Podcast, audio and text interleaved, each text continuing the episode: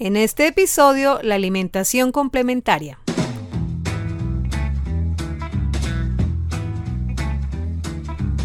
Bienvenidos a Doctor Rafita Radio.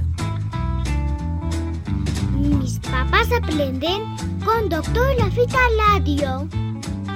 Doctor Rafita Radio no es ni pretende ser una consulta médica particular. Si con base en los argumentos compartidos usted supone una condición médica especial, debe presentarle esta inquietud a su médico. Porque todos entendemos lo que se explica correctamente. Con ustedes, nuestro anfitrión.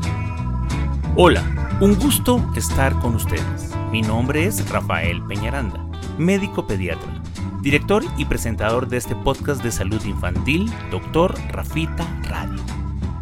En este capítulo presentamos un rico contenido sobre la dieta complementaria, sobre el inicio de los alimentos diferentes a la leche en la historia alimentaria de los niños. Esa transición que involucra nuevos comestibles dejando atrás la exclusividad de la lactancia, que tiende a mantenerse por recomendación hasta los dos años de edad pero que se complementa habitualmente entre el quinto y sexto mes de vida. Su inicio y progresión tienen una gran responsabilidad, al ser un cambio determinante en la evolución nutricional del ser humano. Tener una guía es algo que como padres agradecemos mucho y eso pretende este episodio.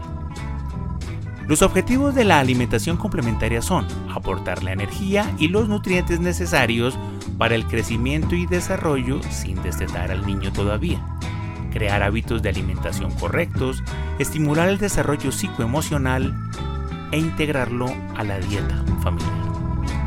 Los niños comen para mantenerse vivos, para crecer, para tener un sistema inmunológico fuerte y para desarrollar con garantía su cognición, que es la capacidad del ser humano para conocer por medio de la percepción y a través del cerebro y aprender. Muchos pediatras y nutricionistas hablan constantemente de la dieta complementaria, en libros, blogs, videos y redes sociales. Es un tema siempre actual porque los momentos y sus maneras cambian en el tiempo y las edades en las que se introducen los diferentes tipos de alimentos se replantean frecuentemente. Aparecen técnicas como el PLW y el BLIS para ofrecerlo se conocen más cosas sobre requerimientos nutricionales y por supuesto novedosas recetas para presentar. Vivimos en la actualidad un momento de crisis sanitaria en nuestro país, Colombia, al estar en un nuevo mm, e importante pico de infección por COVID-19. Nos golpea fuerte y esto copa al personal de salud dejando poco espacio para estos proyectos educativos independientes, pero que confiamos recuperarán su continuidad. Tuvimos la fortuna de tener al invitado de hoy, que con todo su interés nos atendió por vía telefónica encontrándose fuera de la ciudad y en condiciones algo incómodas de comunicación. Su participación es muy importante para este podcast, dada la información de alto valor que desea compartir con nosotros. Le agradecemos mucho su compañía.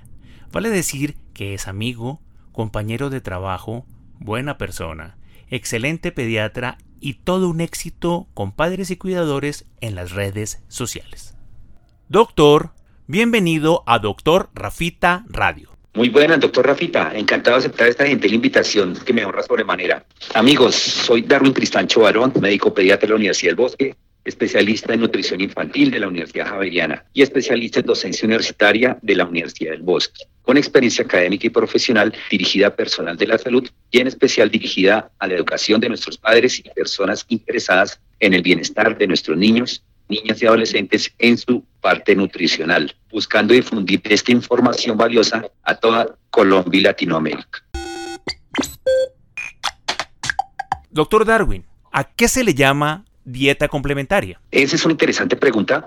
Básicamente, como su nombre lo indica, buscamos complementar a partir del sexto mes la valiosa leche materna, que ha sido el eje fundamental de la nutrición de nuestros niños hasta el sexto mes. O sea, la edad recomendada para su inicio es el sexto mes de edad. Se considera que a partir del sexto mes hay la adecuada maduración para ingerir, asimilar y aprovechar los nutrientes de otros alimentos diferentes a la leche materna. Para el inicio de esa dieta complementaria, ¿se debe consultar o el padre puede iniciarla sin preguntar? Como todos sabemos y como todos los que hemos sido padres, desafortunadamente no tenemos el manual de cómo alimentar a nuestro bebé debajo del brazo. Por eso es importante y recomendable en grado máximo asistir ya sea a donde nuestro pediatra o a donde nuestro nutricionista sigue sobre este proceso que debe ser gradual y de ser sostenido en el tiempo. Cuando uno ya está orientando al padre para la introducción de los nuevos alimentos, ¿con cuáles de ellos se comienza? Buscamos que sea una experiencia agradable, en especial obviamente para nuestros niños, pero también que nos dé seguridad y también que sea una experiencia para nosotros como padres. En ese orden de ideas buscamos que sean alimentos que sean lo más sencillos, lo más elementales en cuanto a su textura, su preparación y que sean visualmente agradables para nuestros bebés. Y asimismo que van en el contexto de lo que buscamos, llamamos nutrición perceptiva, donde buscamos un ambiente adecuado, relajado y hasta con fuego. ¿Esos alimentos se preparan estrictamente o también se pueden comprar? Fíjate que es una excelente pregunta. Hay alimentos que la naturaleza nos ha brindado la oportunidad de consumirlos inmediatamente. Ejemplo, las frutas prácticamente las que iniciamos al sexto mes se pueden consumir de modo directo, ya sea retirando una cáscara o utilizando algo que facilite su consumo, machacándolas, por ejemplo, y se pueden consumir fácilmente. En cuanto a las verduras, si acaso requieren un grado de cocción para facilitar su ingesta de modo seguro y de modo adecuado, con texturas blanditas que hacen pures, por ejemplo. ¿La recomendación de líquidos, de papillas o de sólidos se hace? ¿Eso es escalonado o se empieza con cualquiera de ellas? El sexto mes es un punto de inflexión. ¿En qué sentido? En que, desde que nace nuestro hijo hasta el sexto mes, la textura del alimento es la leche materna, que es líquida esencialmente. En este momento estamos estimulando la succión, pero a partir del sexto mes debemos ir evolucionando y es por ello que nosotros recomendamos ir iniciando texturas diferentes a las líquidas, ya sea en forma de papillas naturales o sea en purés. Eso ayuda a facilitar la masticación, más que la deglución, que lo que habíamos estimulado hasta el sexto mes. Cuando el padre ya ha organizado los alimentos que va a ofrecer con la guía de su pediatra o de su nutricionista, estos alimentos, ¿cómo se ofrecen? O sea, ¿cómo finalmente el niño se los lleva a la boca? Es un aprendizaje, ¿sí? Entonces el primer, contacto es visual. Después hay un contacto que implica los otros sentidos, la parte olfativa, la parte palpatoria y ahí es cuando entra a jugar la parte de coordinación visual motora, en el sentido que aparte de la parte visual, el niño tiene contacto con los alimentos y lo lleva a la boca. Y ese es uno de los requisitos que tenemos para iniciar la alimentación complementaria precisamente.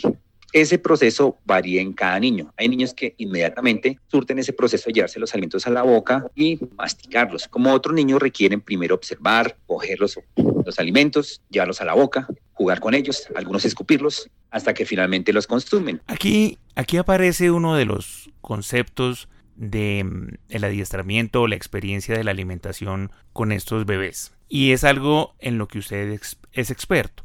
Entonces hablamos de lo que se ha llamado el BLW y de otro formato también de oferta que es el BLIS, el BLISS. Cuéntenos un poquito de qué se trata eso. Cuando nosotros tenemos la maravillosa experiencia de ser padres, nos interesa en primera instancia la lista de alimentos. Se nos llena la cabeza de qué le voy a dar al bebé pero a veces olvidamos o no tenemos en cuenta el cómo vamos a dar esos alimentos. Ahí es cuando nace o se debe tener en cuenta o el método tradicional de administrar los alimentos o métodos alternativos o novedosos. El método tradicional, como bien explicabas, es básicamente la presencia de texturas como tipo jugos, sopas, papillas, donde uno como papá administra esos alimentos a través de la cuchara. El bebé no tiene participación activa en ese proceso, pues aparte de consumir los alimentos. Hace relativamente poco, hace más o menos unas dos décadas, ocurrió una cosa que más que una invención es un descubrimiento. Una persona que era grupo de salud hizo una observación valiosa. Se dio cuenta que si bien los niños tenían curiosidad de llevarse los objetos a la boca, ¿por qué no extrapolar eso a los alimentos? Y se dio cuenta que era posible que los niños con sus manos llevándose los alimentos a la boca para finalmente consumirlos por el BLW, que es alimentación guiada por el bebé. Él es el que dice lo que quiere comer, la cantidad que va a comer, respetando su autonomía. Una tendencia o una actualización al BLW es el Bliss, que es como una versión mejorada en el cual se toma en cuenta la seguridad, se hace mucho énfasis en la seguridad del consumo de esos alimentos y asimismo se recomienda o se hace énfasis en aumentar el aporte calórico y la ingesta de hierro en cada alimento o en cada comida que se proporcione a nuestros lactantes en la alimentación complementaria. Esa es la gran diferencia entre el BLW y el BLIS. ¿Usted recomienda esas técnicas? Con el método del BLW, básicamente procuramos que al estar sentadito, al estar utilizando sus manos, al estar bien acompañado, él tenga una actividad placentera, agradable, de modo natural, donde a través de diferentes texturas, diferentes a las sopas, diferentes a los jugos, pueda nutrirse adecuadamente y por eso recomiendo ampliamente estos métodos.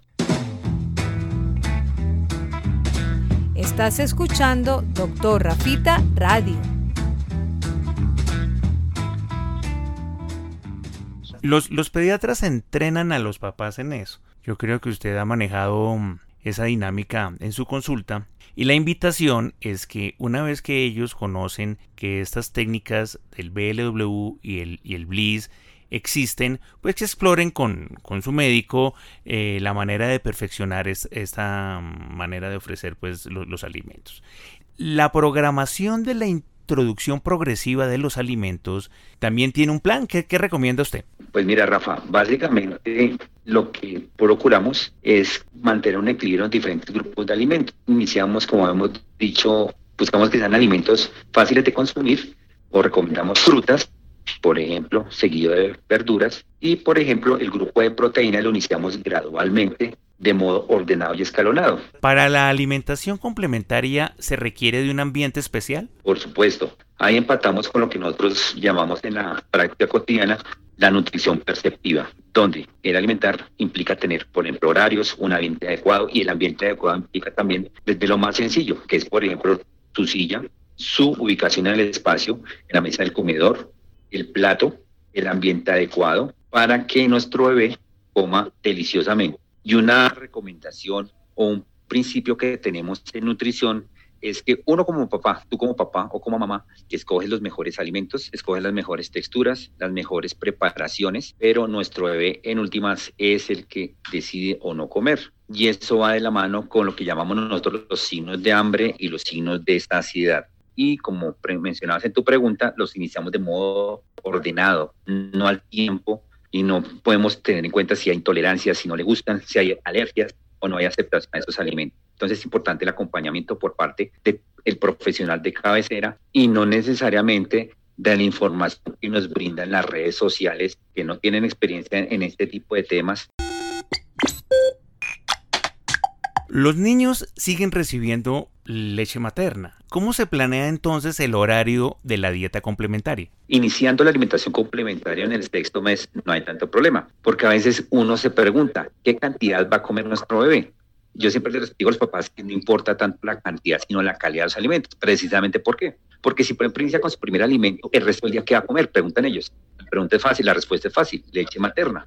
O sea, la leche materna sigue siendo fundamental. Sin embargo, en, ese, en este aspecto hay una recomendación muy pequeñita. Procurar que, por ejemplo, la ingesta de la leche materna sea un poquito lejana del horario, por ejemplo, de las comidas principales. Los alimentos que yo involucro en la dieta complementaria son completamente nuevos para el bebé. ¿Cómo puedo identificar que están cayéndole mal o que hay alguna reacción a los alimentos? Cuando los papás nos llegan a la consulta, generalmente, prácticamente todos han leído y le dicen a uno, doctor, yo leí que hay que dar un alimento nuevo tres días seguidos. ¿Eso por qué? Precisamente para valorar, uno, el gusto, dos, que los acepten, tres, que los toleren, entonces, esa experiencia de cada alimento nuevo tres días seguidos nos permite valorar esos ítems, esos puntos. Y hay una, una cosa muy importante que todos los padres nos terminan preguntando, es relacionado con las alergias. Las intolerancias las debemos separar de las alergias, precisamente. Las intolerancias tienen más que ver con lo que llama uno que les cae pesado, cólico, distensión abdominal, estreñimiento, por ejemplo, por el contrario, diarrea. Las alergias ya es un proceso inmunológico que tiene algunas manifestaciones muy diferentes. Algunas veces en la piel, por ejemplo, brotes, eritemas, y otras veces inflamación en algunas partes especiales del cuerpo. Y cuando es severa, algunas veces dificultad respiratoria u ahogo, que lo llamamos anafilaxia. Entonces, eso es importante valorarlo cuando iniciamos un alimento nuevo. ¿Se espera que esos niños tengan de una manera natural dolor abdominal o vómito? Los alimentos que iniciamos en las primeras semanas son de muy fácil absorción, de muy fácil asimilación. Generalmente es muy raro que presenten alguna intolerancia. Si acaso puede haber una modificación esperada en el hábito intestinal. Y específicamente, por ejemplo, los niños toman fórmula láctea, uno tiende a observar que a veces tienden a presentar un poquito más de alteración en el hábito intestinal como estreñimiento, a diferencia de los niños que toman leche materna es frecuente que los papás nos refieran que, por ejemplo, eliminan restos de alimentos. Y eso va de la mano con la cantidad de fibra que, por ejemplo, tienen los alimentos. Es algo esperado y es algo absolutamente normal. La cultura alimentaria de la dieta complementaria está determinada, me imagino, por, las regiones, por el poder adquisitivo, por los hábitos caseros, por las tradiciones familiares, hasta por la misma publicidad. ¿La gente cómo se puede organizar frente a eso? Entonces hay que tocar tener presupuestado ese tipo de situaciones. La facilidad de los alimentos, los alimentos que estén en cosecha, el poder adquisitivo. No necesariamente comer es costoso. Entonces, por eso es importante dar un listado de opciones que se adecuen a dichas realidades.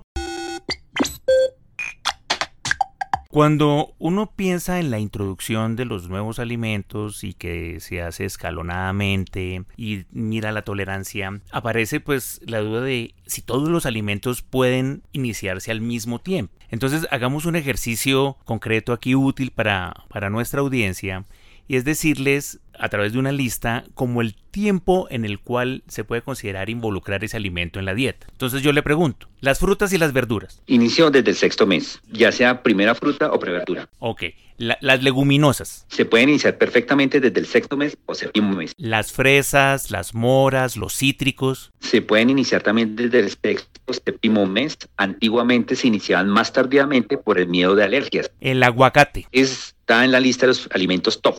¿Por qué? Porque es fruta, verdura, entonces, de entrada, si adhieran ustedes, lo podemos dar como primer alimento. Y se puede dar el desayuno, se puede dar el almuerzo sin ningún problema. En el listado de alimentos favoritos. El trigo. El trigo se puede utilizar desde el sexto mes, excepto que, por ejemplo, haya enfermedad celíaca o intolerancia al gluten documentada. Lo podemos iniciar en forma de productos de repostería, en forma de pasta, desde el sexto séptimo mes, sin ningún problema. Es un excelente cereal para iniciar. El huevo. El huevo se puede iniciar desde el sexto mes, cocido, bien cocido, cocidos diminutos, yema y clara. Y la recomendación es básicamente para evitar contaminación o para evitar intoxicación por salmonela. El pollo, la carne y el pescado, los mariscos. Se pueden iniciar desde el sexto mes. La proteína queda perfecta si iniciamos entre la segunda y tercera semana del sexto mes. Hablando de pollo, pescado, carne de res y cerdo inclusive. En cuanto a los mariscos, pregunta, se puede iniciar desde el décimo mes. Antiguo antes se iniciaban después de los 12 meses. La recomendación para los mariscos es que sean sin cabeza, sin la venita que llevan en la espalda. ¿Por qué? Porque se acumulan un mineral que se llama un metal pesado que se llama el cadmio, que es tóxico. Se pueden dar sin cabeza, sin venita, bien cocidos y machacados para evitar el atoramiento. Su consumo es seguro. El pan. El pan va de la mano con el trigo. Nosotros siempre formulamos o recomendamos la preparación del pan casero sin sal, sin azúcar. No recomendamos pan ultraprocesado, o sea, el que viene en bolsa, no decimos marcas, que viene con conservantes, preservativos. Pan fresco, pan casero, sin sal y sin azúcar, desde el sexto mes o séptimo mes a base de trigo, sin problema. Los frutos secos se pueden consumir de modo seguro desde sexto mes en forma de mantequilla, de administración. Recordar que los frutos secos enteros se dan solamente después de los cinco años por el riesgo de atoramiento, asfixia y muerte. Pero desde el sexto mes en forma de mantequilla casera sin ningún problema, ya sea maní, ya sea marañón, almendra. Los alimentos fritos. El uso de aceite que implica preparar aceite de alimentos fritos se puede utilizar desde el sexto mes, en especial el aceite de oliva extra virgen o el aceite de coco virgen, si se puede conseguir el aceite de aguacate, nos sirve para, por ejemplo, para guisar las verduras sin problema o, por ejemplo, para hacer preparaciones, por ejemplo, pescadito, cuando lo hacemos un poquito sobre la plancha, podemos echar un poquito, se puede utilizar sin ningún problema del sexto mes. La leche de vaca y productos como el yogur y el queso? Excelente pregunta. A veces tendemos a confundir lo que es leche entera con derivados lácteos. La leche de vaca hay que ser estrictos después de los 12 meses, porque la absorción de hierro es muy baja, menos del 10%, el riesgo en microsagrados intestinales, la precipitación de fósforo y calcio a nivel del intestino, el riesgo de alergia, la sobrecarga renal, hacen que no se recomiende la leche de vaca o de cabra, no se recomienda antes de los 12 meses. En cuanto a los derivados lácteos, el queso y el yogur sí se puede dar desde el décimo mes. Recordar que es leche que se somete a procesos naturales con termobacilos o lactobacilos que generan propiedades específicas diferentes a la leche entera. Y se puede consumir yogur natural a partir del décimo mes. Y el queso, por ejemplo, ya que tú preguntas recomendaciones, que sea queso sin sal, muy básico, como tipo cuajada, como tipo búfala, como tipo campesino, que viene sin sal prácticamente. Es el recomendado. Mantequilla hasta después de los 12 meses. Alimentos como el chocolate, el agua de panela o el café. El cacao como tal se recomienda su consumo idealmente con una concentración de cacao por encima del 70% después de los 12 meses no confundirlo con la cocoa, que es básicamente grasa o manteca de cacao, muy baja concentración de cacao. En cuanto a la, el café, el té, infusiones, no se recomienda el consumo, sino hasta después, por allá, entre más tarde, mucho mejor. Y aquí como un pequeño paréntesis, las infusiones no se indican en pediatría, sobre todo lo que es manzanilla, lo que es por ejemplo hinojo, lo que es por ejemplo aguas sanizadas están contraindicadas en pediatría por el riesgo de intoxicación, por un componente que se llama netol que puede generar convulsiones o muerte. Y el azúcar de panela, el, por eso no recomendamos el consumo de azúcares, sino hasta después de los dos años y si no consume azúcar después de esa, no, no hay ningún problema. Doctor Darwin, gracias por habernos acompañado. El tema de la alimentación complementaria es muy sensible, nunca pasa de moda, es siempre un tema actual. Pero antes de cerrar, cuéntenos cómo podemos hacer para ubicarlo, para aprender más sobre el BLW, sobre el BLIS, poder tener un contacto con su consulta, sus redes sociales cerremos el programa con una invitación a las personas a que estén en contacto con usted. Primero que todo, doctor Rafa, gracias por la oportunidad de haber participado en este excelente espacio que permite difundir todos los temas relacionados con el bienestar de todos nuestros niños y adolescentes de Colombia y Latinoamérica. Por otra parte, eh, hacemos la cordial invitación de las personas que estén interesadas en seguir los temas de nutrición. Nos pueden ubicar por las redes sociales, por Instagram, Dr. Darwin Pediatra o en la página web www.doctor.pediatra. Ahí nos pueden contactar y con mucho gusto podremos colaborarle en lo que bien tengan para el bienestar de todos los niños. El Facebook. Arroba Doctor Darwin Pediatra. Listo, bueno, muchas gracias otra vez. Esperamos tener más temas de nutrición y que nos pueda acompañar de nuevo. En el próximo episodio de Doctor Rafita Radio hablaremos de otitis media aguda. ¿Qué es y qué significa en el tiempo? Nuestro episodio de convulsiones febriles se está completando. Hemos tenido algo de lío con nuestro invitado. Ya viene lo que nos dejó la pandemia en crianza y educación infantil. Seguimos adelante con nuestro proyecto educativo independiente. Doctor Rafita Radio es un podcast y un video podcast grabado en los estudios del Dr. Rafael Peñaranda, con la asistencia de la doctora Viviana Fajardo en la presentación, de Simón Peñaranda en la ingeniería de sonido y de Sara Sofía Peñaranda en el arte gráfico. Nuestra información en Facebook, Instagram y Twitter como Dr. Rafita y en LinkedIn como Rafael Peñaranda Suárez. Pueden visitar www.doctorrafita.com para encontrar todos los episodios del podcast, el material del canal de YouTube los servicios y la conexión con todas nuestras redes sociales. La producción de este programa agradece permanentemente la asesoría del doctor Jorge Enrique Zamora en Colombia y del doctor José David Gámez en los Estados Unidos de América. Un abrazo para todos y nos encontramos en la próxima transmisión de este su podcast.